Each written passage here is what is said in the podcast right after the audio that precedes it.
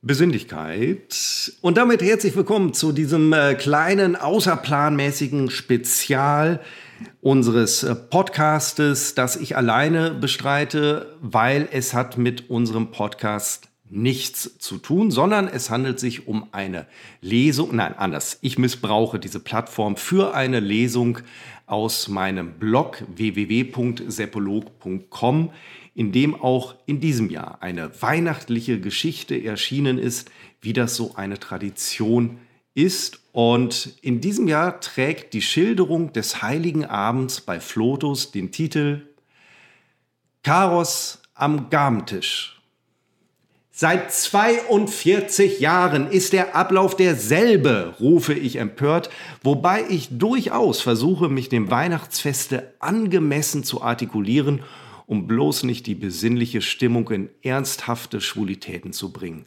Positives Framing nennen das die Kommunikationswissenschaftler, denn als Urheber des Ablaufplanes für unseren traditionellen Heiligen Abend verfüge ich über die ungeheuerliche Macht, die Stimmung in der Familie maßgeblich zu beeinflussen. Und zwar in alle erdenklichen Richtungen.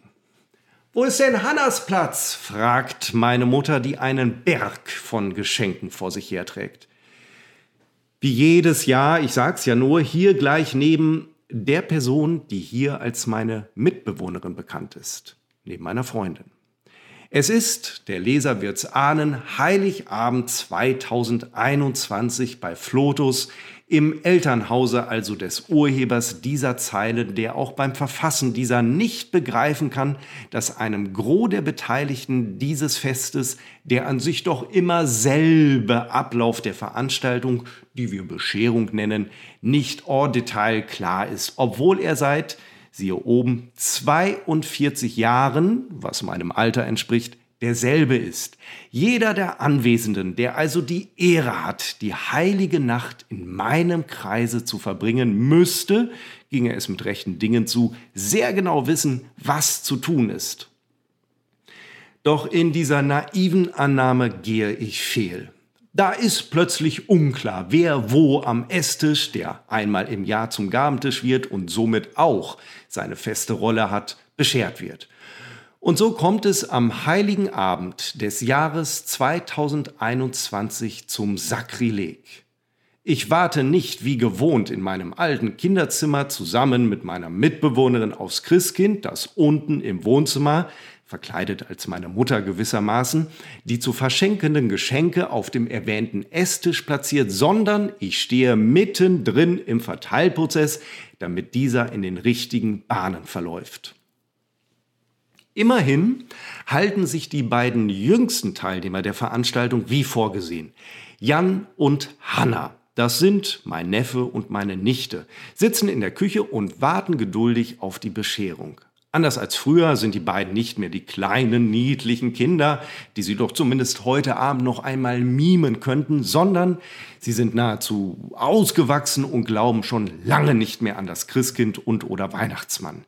Sie sitzen da und starren auf ihre Smartphones, um die Wartezeit zu verkürzen. Und nichts ist ja geeigneter, sich das aufregende Harren zu verkürzen, als dies unter Zuhilfenahme dieser Geräte zu tun, die uns alle im Grunde süchtig gemacht haben.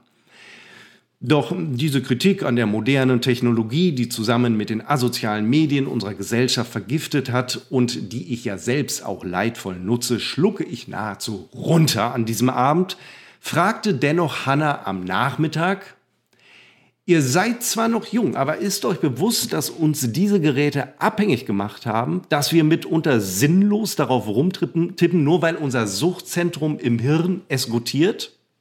Ja, sagte sie nur und blickte wieder aufs Handy. Heiligabend bei Flotus, das war bis vor vielen Jahren noch eine Veranstaltung mit vier Teilnehmern derselben Kernfamilie. Ein Zweig dieser hat sich doppelt fortgepflanzt, was einen Zuwachs von drei Mitgliedern bedeutete, während ich bislang lediglich meine Mitbewohnerin vor nunmehr 17 Jahren mit ins Ensemble geholt habe.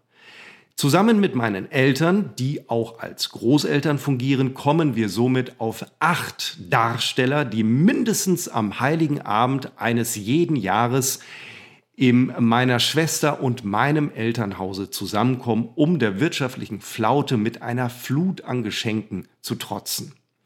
Zu einem späteren Zeitpunkt dieses Tages finde ich mich stehend in einem Berg aus zerrissenem Geschenkpapier wieder. Ja, zerrissen! An Loriots Weihnachten bei Hoppenstedts denkend, die nicht weiß, wohin mit dem ganzen Konsummüll. Ich weiß, wie viele gerne raushängen lassen, wie nachhaltig sie leben und so weiter, den ganzen Kram, bla. Doch auch meine durchaus umweltbewusstere Schwester sagt an diesem Abend, wer weiß, wie lange wir noch so können. Und meint damit nicht die zu leugnen, äh, die nicht zu leugnenden Auswirkungen des Klimawandels, sondern eher politische und gesellschaftliche Großkonflikte, die auch meiner Meinung nach uns bevorstehen und uns vielleicht in gar nicht einmal wenigen Jahren wehmütig an diese Zeit des Wohlstandes zurückblicken lassen werden. Ich betrachte mich nicht als Schwarzseher, sondern durchaus als Realisten. Und der Leser möge an meine Worte denken, wir schlittern wieder einmal in einen Weltenbrand hinein.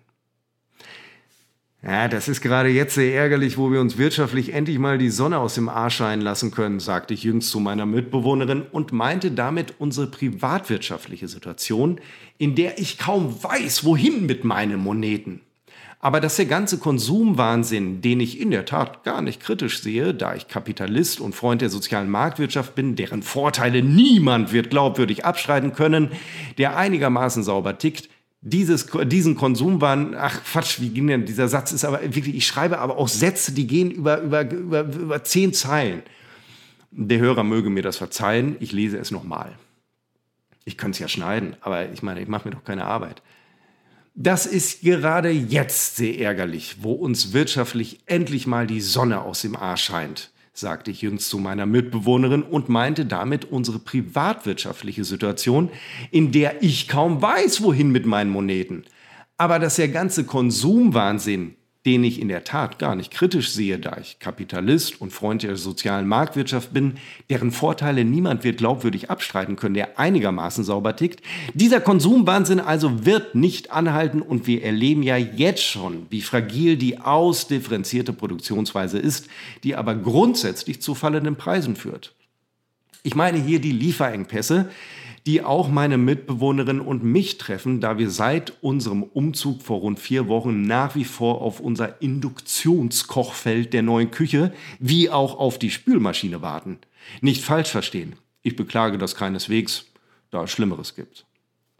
Aber du guckst doch auch die ganze Zeit auf dein Handy, wirft mein Neffe Jan ein. Und er hat damit recht. Allerdings habe ich traurigerweise einen Grund ich habe Rufbereitschaft. Erkläre ich ihm den Umstand, dass ich im Störungsfalle für meinen Arbeitgeber, dem hiesigen kommunalen Versorgungs- und Mobilitätsunternehmen, aktiv werden muss.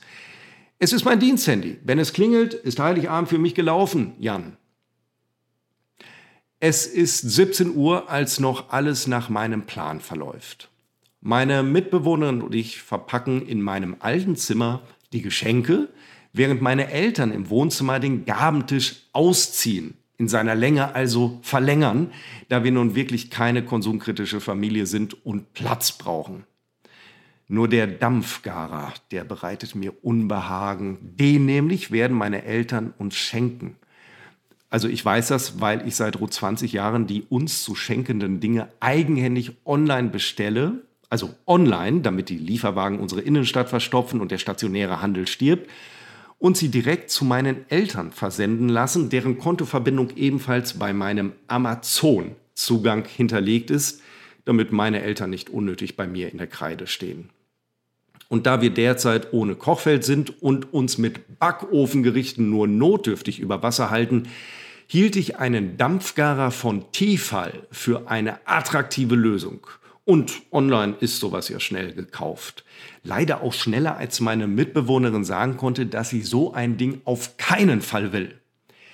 Das Teil steht dann ja nur rum in der Küche und vor allem wo in der Küche? Naja, wir haben doch jetzt so viel Platz in der neuen Küche, wir kriegen da alles unter. Nein, keine Dampfgarer, braucht kein Mensch, beendete sie die Diskussion und ahnte nicht, dass ich Sekunden vorher das Gerät bereits bestellt hatte. Stornieren? Flotus stornieren nicht. Nachdem wir die Geschenke in einmal Geschenkpapier verhüllt haben, denn ich werde den Teufel tun, Geschenkpapier beim Enthüllen zu schonen, warten wir wie gewohnt auf das Läuten des Glöckchens. Inzwischen ist mir natürlich klar, dass nicht das Christkind dieses läutet, aber meiner Mutter, meiner Mutter hingegen scheint das trotz der zurückliegenden Jahre nicht ganz so eingegangen zu sein, denn es ist ihre Aufgabe. Aber auch nach einer halben Stunde vernehmen wir immer noch nicht den verheißungsvollen Klang in seiner ganzen Besinnlichkeit. Da stimmt was nicht, sage ich zu meiner Mitbewohnerin. Vielleicht haben Sie ohne uns angefangen. Na, warum sollen Sie ohne uns anfangen? Ich bin der Regisseur des Abends. Ohne mich macht's doch gar keinen Spaß. Vielleicht bist du etwas zu streng, was die Abläufe dieses Festes angeht. Unsinn! Traditionen sind dazu da, dass man sie pflegt und man sich an die Abläufe hält, denn nur so geben sie Halt in dem Spiel, das wir Leben nennen. Doch nichts rührt sich da unten im Erdgeschoss. Ich gehe runter. Sie brauchen offenbar Hilfe. Sie brauchen offenbar nach 42 Heiligabenden mit mir Hilfe. Scheinbar ist es so viel verlangt, sich zu merken, was, wann, wie und wo geschieht. Widerwillig erhebe ich mich also, gehe die Treppen herunter und hadere im selben Zuge damit, dass es ein ungeheures Abweichen vom Ablauf abstellt, äh, darstellt. Leise fluche ich vor mich hin, als ich das Wohnzimmer betrete. Nichts steht auf dem Gabentisch. Meine Mutter irrt durchs Wohnzimmer, während mein Vater dort sitzt und wie so oft ins Kreuzworträtsel der Wochenendausgabe der Westfälischen Nachrichten versunken ist. Entschuldigung, sage ich. Ihr wisst aber schon, dass wir da oben seit einer halben Stunde auf das Glöckchen warten. Sebastian, ich weiß gar nicht, welches Geschenk für wen ist, sagt meine Mutter, die einen Stapel von Dingen vor sich herträgt. Ich hatte an sich doch schon überall Namen draufgeschrieben. Deutscher Humorist mit sechs Buchstaben, verstorben 2011, wirft mein Vater ein. Loriot, sage ich und wende mich wieder meiner Mutter zu. Mir schenkt ihr die Bücher und diesen Dampfgarer. Das große Geschenk da in der Ecke wird ja wohl der Dampfgarer sein. Was wollt ihr denn mit einem Dampfgarer? mischt sich nun mein Vater ein. Der steht doch nur rum. Ja, jetzt nicht du auch noch. Dieser Dampfgarer hat das Potenzial, noch großen Unfrieden an diesem Abend zu stiften. Ihr müsst also so tun, als wäre der eure Idee gewesen. Der fliegt mir sonst um die Ohren. Warst du betrunken, als du den bestellt hast? Will meine Mutter wissen. Doch mit dieser Ausrede kann ich noch nicht einmal dienen. Mein Schwager Joey kommt aus der Küche dazu. Ihn muss ich besonders im Blick behalten, da er sich beim Kaffeetrinken am Nachmittag wieder den Ablauf auf meinen Platz am Tisch gesetzt hatte. Damit fing überhaupt erst das ganze Chaos an. Seit 42 Jahren sitze ich beim Kaffeetrinken am selben Platz, hinten rechts an der Wand. Das hat 42 Jahre lang ganz hervorragend funktioniert. Nur in diesem Jahr setzte er sich auf meinen Platz, sodass ich gegenüber sitzen musste. Und nur um des familiären Friedens willen habe ich da keine große Nummer rausgemacht. Aber schon zu dem Zeitpunkt war klar, dass Heiligabend 2021 in die Geschichte eingehen wird als das Jahr, wo ich an der Kaffeetafel am falschen Platz gesessen habe. Der Leser möge jetzt nicht denken, ich sei irgendwie kleinlich. Nein, es geht hier um Traditionen. Einen alten Baum verpflanzt man nicht. Und das galt für mich schon als Kind. Wenn nur alle ein bisschen mehr Rücksicht auf mich nehmen, gewöhnen wir alle. Und nun bewegt sich Joey doch allen Ernstes in Richtung meines Platzes am Gabentisch, um sich dort niederzulassen. Moment, interveniere ich. Ich bin ja durchaus flexibel, Joey, aber das ist nun wirklich seit 42 Jahren dein Platz, vervollständigt meine Schwester leicht genervt den Satz. Wir haben es verstanden. Na, ganz offenbar hat es nicht jeder verstanden, rufe ich und spüre, dass mir die Sache außer Kontrolle gerät.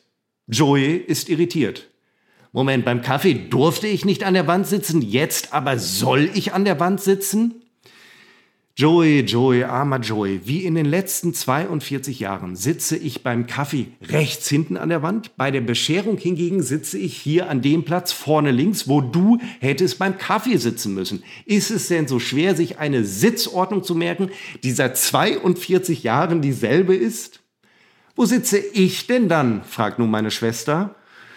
Und ich atme tief durch, ohne dir zu nahe treten zu wollen, aber bei dir sind es ja nun schon 45 Jahre, die du links neben mir beschert wirst.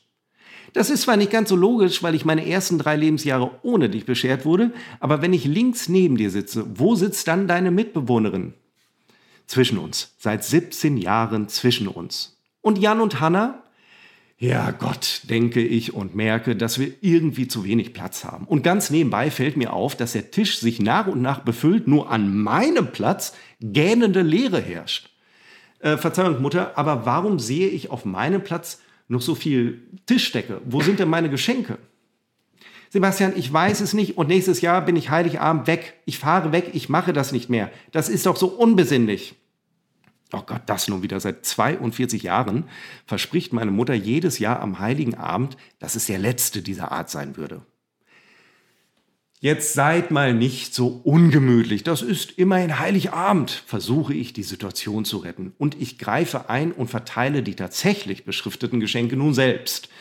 Dazu aber muss ich den Platz verlassen, den ich ja vor Joey verteidigen will und lasse mich daher zu der durchaus ernst gemeinten Warnung hinreißen. Wenn ich hier gleich bei der Bescherung nicht an jenem Platz sitzen kann, auf dem ich seit 42 Jahren sitze, gibt es hier ein Blutbad. Das wäre sicher das letzte Mittel, aber es wäre meines der Wahl. Ich bin bereit, diese Tradition bis aufs Blut, und zwar auf euer, zu verteidigen. Das sitzt, hoffe ich zumindest. Es ist das letzte Heiligabend hier, murmelt meine Mutter, die endlich den Dampfgarer auf meinen Platz stellt. Wo sitze ich denn gleich? ruft mein Vater vom Sofa aus. Wie immer hinten am Kopf des Tisches, sage ich. Da komme ich aber immer so schlecht wieder raus. Eben, dessen halben Jahr. Die Wohnzimmertür geht auf und Jan kommt herein. Wird's denn gehen? fragt er mit seiner ungewöhnlich maskulinen Stimme, da er, ich muss es anders würde, wird's denn gehen? fragt er mit seiner ungewöhnlich maskulinen Stimme, da er vor einigen Wochen in den Stimmbruch geschlittert ist. Jan, du siehst doch, was hier los ist. Und könntest du wenigstens am heiligen Abend nicht wieder deine engelsgleiche kindliche Stimme auflegen, die mein Herz in den vergangenen Jahren so erwärmt hat? Jan schüttelt den Kopf. Die Zeiten, in denen ich der lustige Onkel war, die sind schon lange vorbei. Inzwischen finden er wie auch seine Zwillingsschwester Hanna mich eher wunderlich, was es noch maximal positiv ausdrückt. Langsam aber sicher scheine ich alle Beteiligten wieder in die richtigen Bahnen dirigiert zu haben. Da kommt Joey mit einer Fracht Geschenke wieder ins Zimmer und platziert sie allen Ernstes, und hier geht mir wirklich der Hut hoch, unter dem Weihnachtsbaum. Fassungslos sehe ich mir diese Szene an. Mir fehlen die Worte. Kommt hier rein und legt die Geschenke für Jan und Hanna unter den Weihnachtsbaum. Ich ringe um Luft. Mein Geist versucht, sich der Lage zu entziehen, will sich in Träume von einer besseren Welt flüchten. Aber gleichzeitig ist ihm bewusst, dass ich ihn brauche. Brauche, da offenbar nur ich in der Position bin, Heiligabend zu retten. Und so sammle ich mich und versuche es erneut. Joey, was tust du da? Ja, wonach sieht's aus? Ich lege die Geschenke unter den Baum. Mir wird schwindlig. Ich stütze mich am Tisch. Joey, das mag in vielen Familien so Tradition sein, aber seit 42 Jahren legen wir die Geschenke auf den Gabentisch. Ich fasse es kaum, dass dieses überhaupt gewagt wird, in Frage zu stellen. Gleichzeitig bin ich fast davon beeindruckt, wie hier jemand neue Ideen in die Abläufe bringen will. Und er macht keinerlei Anstalten, die Geschenke wieder vom Baume zu entfernen. Im Geiste notiere ich für das kommende Jahr, den Weihnachtsbaum weiträumig mit NATO-Draht abzusperren. Nach rund zwei Stunden sind die Geschenke platziert. Ist ja schön, dass wir es noch vor der sechsten Welle schaffen, sage ich, und mein Vater ruft, Loriot! Humorist mit sechs Buchstaben, Loriot!